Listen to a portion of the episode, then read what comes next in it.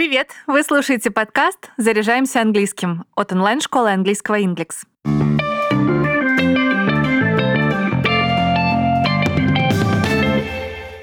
Сегодня поговорим об английских словосочетаниях, которые легко перепутать между собой. Разница в их написании может быть несущественной, а значения разными.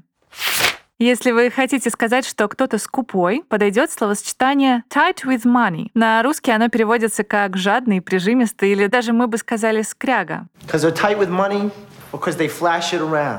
А вот словосочетание tight for money встречается, когда речь идет о том, что кто-то испытывает нехватку денег. Стоит сказать, что tight for money — это разговорное выражение, поэтому его не найти в толковых словарях английского. You tight for money? No. Еще tight for money можно заменить на синонимичную и более распространенную фразу short of money. Она тоже переводится как «быть на мели».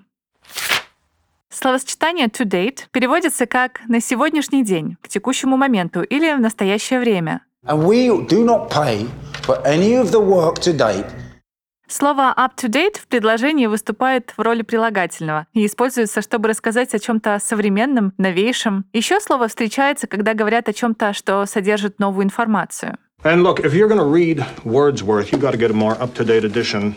Если прилагательное up to date разделить на три слова up, to и date, то получится наречие, которое переводится как «в курсе дела». Yes. I read newspapers whenever I can, and one of father's men keeps me up to date on everything that's happening. Когда речь идет о смерти в прямом смысле слова, используется словосочетание to death. На русский оно переводится как насмерть, смертельно. Seven people burned to death in the fire. Еще один возможный перевод to death — это смертная казнь. Но если отойти от столь пугающего значения, то to death используется еще и когда нужно усилить рядом стоящее слово или словосочетание. Например, сказать I'm tired to death — я смертельно устала. Или the movie bored me to death — фильм мне до смерти наскучил. Have I bored you to death? В значении до конца, до последнего, до победного нейтивы используют это же выражение, но с определенным артиклем to the death. We watch you and Jacobo fight to the death.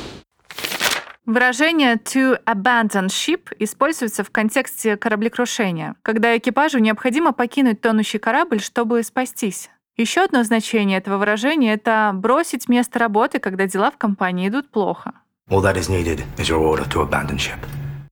To give up the ship несет несколько другое значение. Это сломаться или сдаться. Выражение используется в ситуации, когда речь идет о проблемах и тяжелом эмоциональном состоянии. Don't give up the ship. Hey, Brooksy? Казалось бы, словосочетание a toy boy и a toy man должны означать одно и то же. Однако это далеко не так. A toy boy — это молодой любовник пожилой женщины, который живет за ее счет. Кстати, в американском английском говорят не a toy boy, а a boy toy. То есть то же самое, но в другом порядке. You really think this will help you get some experience or confidence boosting with some boy toy? А вот a toy man используется в совершенно другом контексте. На русский оно переводится как продавец игрушек или мастер игрушек, то есть тот, кто их создает.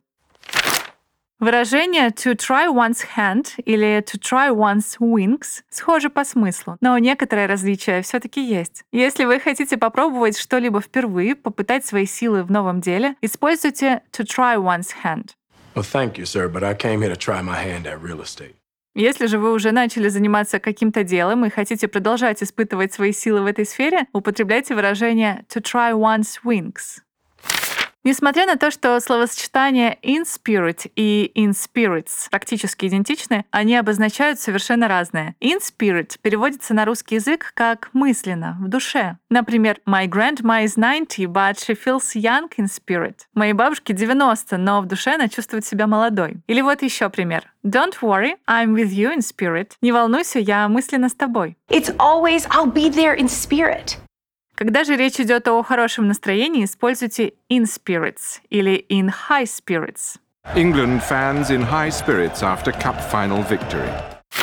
У выражения in the air есть несколько значений. Давайте по порядку. Первое — это под открытым небом, на открытом воздухе. Второе значение in the air — это в воздухе во время полета. Еще один вариант перевода in the air — это в воздухе. Используется, когда речь идет об обстановке, атмосфере или настроении. Например, there was a feeling of joy in the air. В воздухе витало чувство радости. I smell it in the air.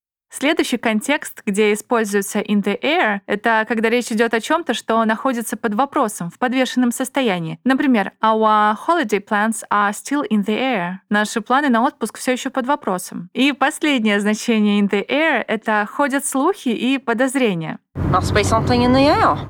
Выражение up in the air также может использоваться в значении под вопросом, в подвешенном состоянии. Но в разговорной речи оно переводится как сердиться или переживать.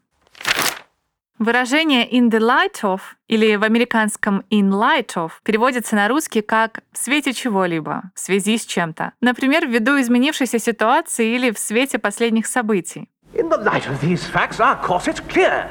В английском есть похожее выражение. Это in the spotlight of или in the limelight of. Но они используются уже в другом значении и переводятся как в центре внимания или в лучах славы. Misery. I think America's in the spotlight.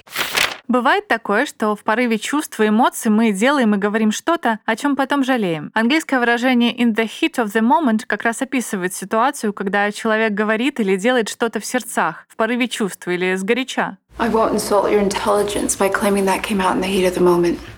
Еще одно похожее выражение — это on the spur of the moment, и у него несколько другое значение. Его используют, когда речь идет о чем-то спонтанном, непроизвольном или внезапном. Это были 10 пар английских словосочетаний, которые частенько вводят в заблуждение изучающих английский. И чтобы точно их запомнить, прочитайте статью в блоге Inglix. Ссылку на нее оставлю в описании к выпуску. Если вы хотите начать заниматься английским с преподавателем, приходите в онлайн-школу Inglix. При оплате уроков используйте промокод «Подкаст». По нему для новых студентов действует скидка 30%. Я напомню, что мы есть на Apple и Google подкаст с Яндекс Музыки и во Вконтакте. Подписывайтесь, ставьте звездочки и оставляйте отзывы. А пока все. До встречи в следующем выпуске.